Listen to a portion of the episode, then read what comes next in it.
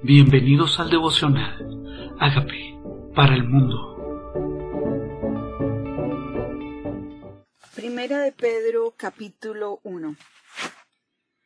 Salutación. Pedro apóstol de Jesucristo a los expatriados de la dispersión en Ponto, Galacia, Capadocia, Asia y Bitinia, elegidos según la presencia de Dios Padre en santificación del Espíritu para obedecer y ser rociados con la sangre de Jesucristo, gracia y paz os sean multiplicadas. Pablo se describe claramente, Pedro, perdón, como apóstol de Jesucristo, o sea, como un llamado de parte de Jesucristo a un propósito, los expatriados los que no están con una nación, los que viven fuera de su territorio, los que viven como peregrinos en lugar ajenos, a ellos les está mandando este mensaje. A los que habitan en Turquía, que es Capadocia, los que habitan en Grecia, los que habitan en Asia, dice elegidos según presencia, o sea, antes de todo conocimiento no solamente eligió antes de todo conocimiento a los israelitas, a los judíos, fueron elegidos antes de todo conocimiento también los gentiles que vivían en esos lugares. Pero elegidos para qué? Para ser para ser santificados por el Espíritu. Y a veces nosotros pensamos que la santificación viene de nosotros mismos. Y es el Espíritu Santo de Dios quien nos santifica. Dice para santificación y ser rociados por la sangre de Cristo. O sea, Dios me elige para que su sangre me rocíe, me lave, me purifique, me aparte. Dice, gracia y paz sean multiplicadas. El mejor deseo para alguien, que la gracia de Dios sea sobre él y que la paz de Dios sea multiplicada en su vida. Una esperanza viva.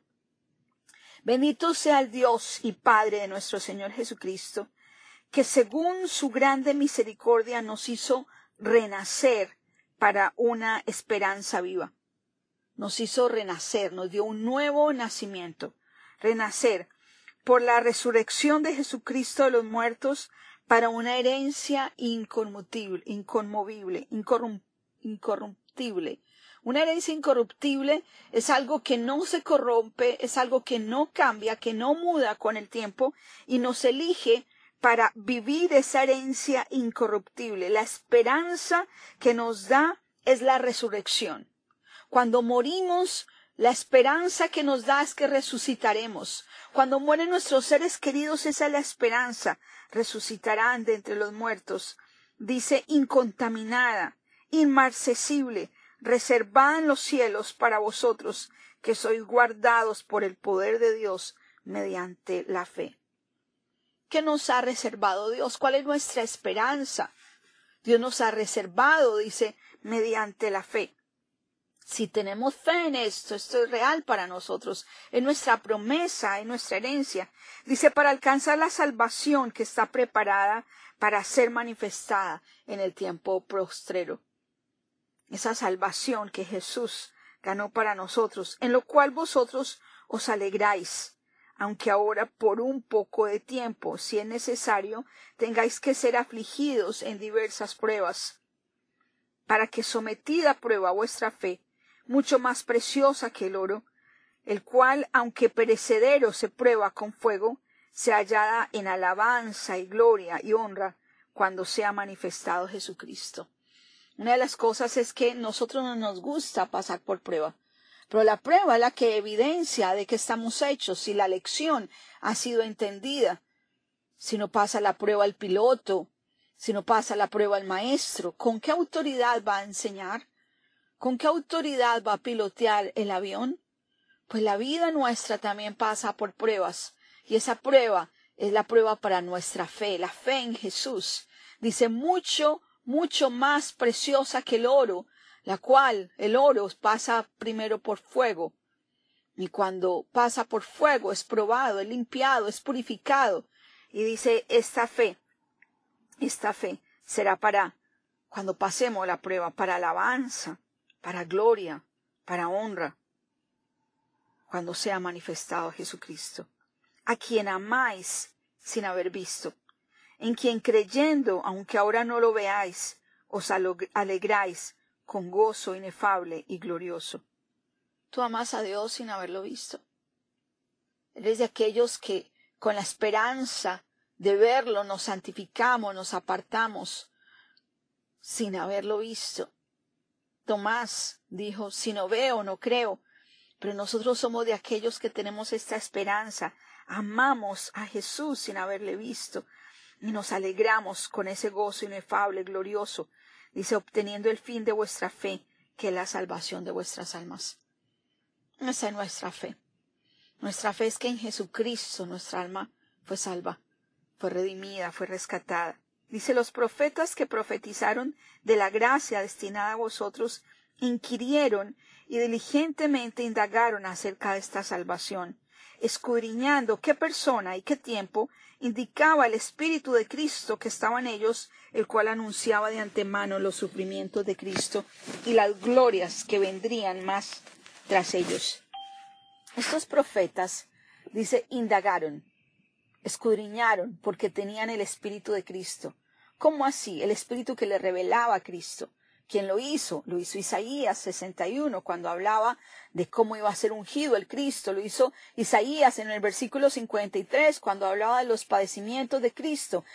David en el Salmo 22 cuando hablaba que iban a horadar sus manos y sus pies, que lo iban a rodear cuadrilla de malignos, que iban a vender sus vestidos. Estos profetas, esto les fue revelado por tener el Espíritu de Cristo, cómo iba a padecer, dice, los sufrimientos de Cristo y las glorias que vendrían tras ellos. A esto se les reveló que no para sí mismos, sino para nosotros, administraban las cosas que ahora os son anunciadas, los que os ha predicado el Evangelio por el Espíritu Santo, enviado del cielo, cosas en las cuales anhelan mirar los ángeles.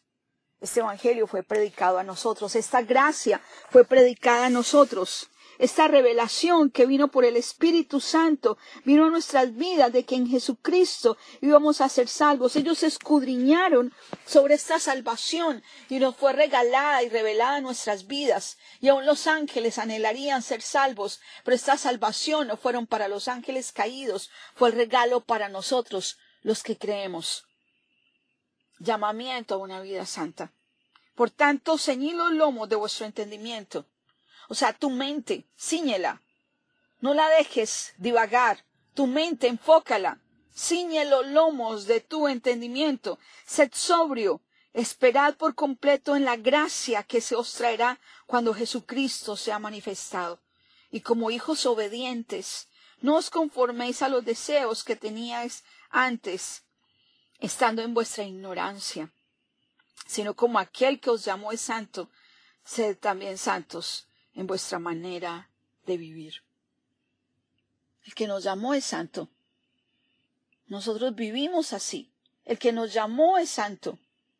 Y nosotros debemos vivir apartados también en nuestra manera de vivir, porque escrito está, sed santos como yo soy santo.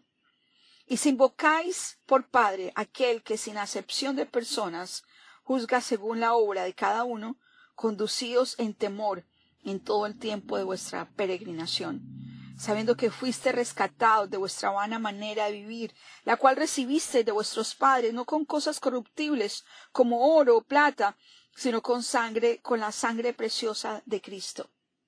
Dice, condúcete con temor el tiempo de esta peregrinación, o sea, este caminar hacia el cielo. Conducirme con temor es reconociendo quién es Dios en mi vida, apartándome porque reconozco a Dios porque lo respeto, su presencia en mí.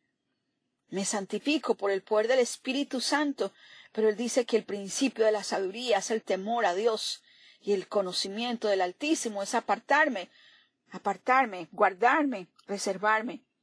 Dice, me rescató de mi vana manera de vivir, que aprendimos de los padres. Una vida vana es una vida efímera, sin propósito, sin trascendencia, eso es vana sin tener el enfoque correcto. No fuimos rescatados de esa vana manera de vivir con oro plata, no fue algo que alguien pagó, no estamos pagando indulgencias, es la sangre de Cristo, Jesús, quien nos rescata con un cordero, esa sangre, como un cordero sin mancha y sin contaminación, ya destinados desde antes de la fundación del mundo, pero manifestado en los postreros tiempos por amor de vosotros, y mediante el cual creéis en Dios, quien lo resucitó de los muertos, y le ha dado gloria, para que vuestra fe y esperanza sean en Dios, habiendo purificado vuestras almas por la obediencia a la verdad.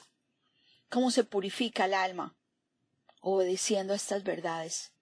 Entre más verdades interiorice, mi alma se purifica, me someto a estas verdades, obedeciendo a estas verdades, mi alma que ha estado indisciplinada, mi mente que ha estado desenfocada, purifica, es purificada a través de la obediencia a la verdad, mediante el Espíritu, para el amor fraternal no fingido, amados unos a otros, con amor fraternal.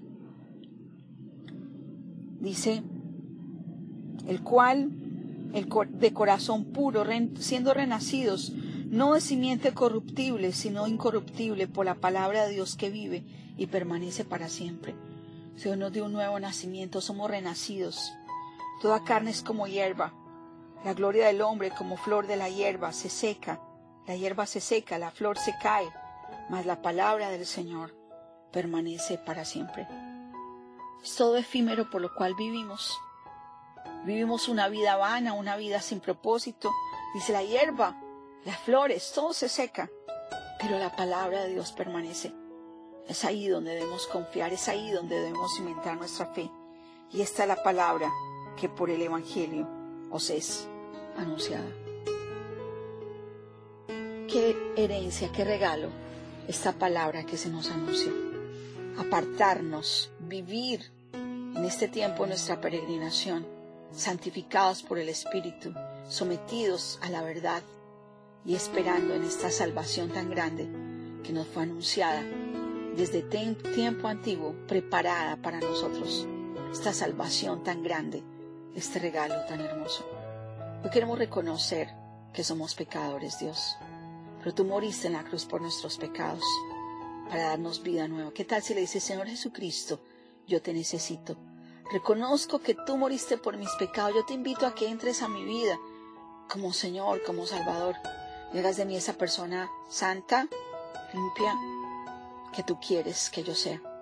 Gracias por entrar a mi vida. Gracias por esa gracia y por esa santificación que ocurre en mi vida por el poder de tu Santo Espíritu. Amén.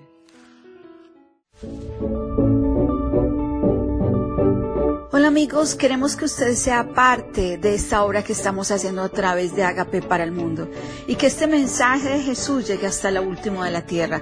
Si quieres donar en nuestra página web puedes hacerlo en agapeparalmundo.org o también a través de Cele en agapeoficial.gmail.com. Dios bendiga tu generosidad.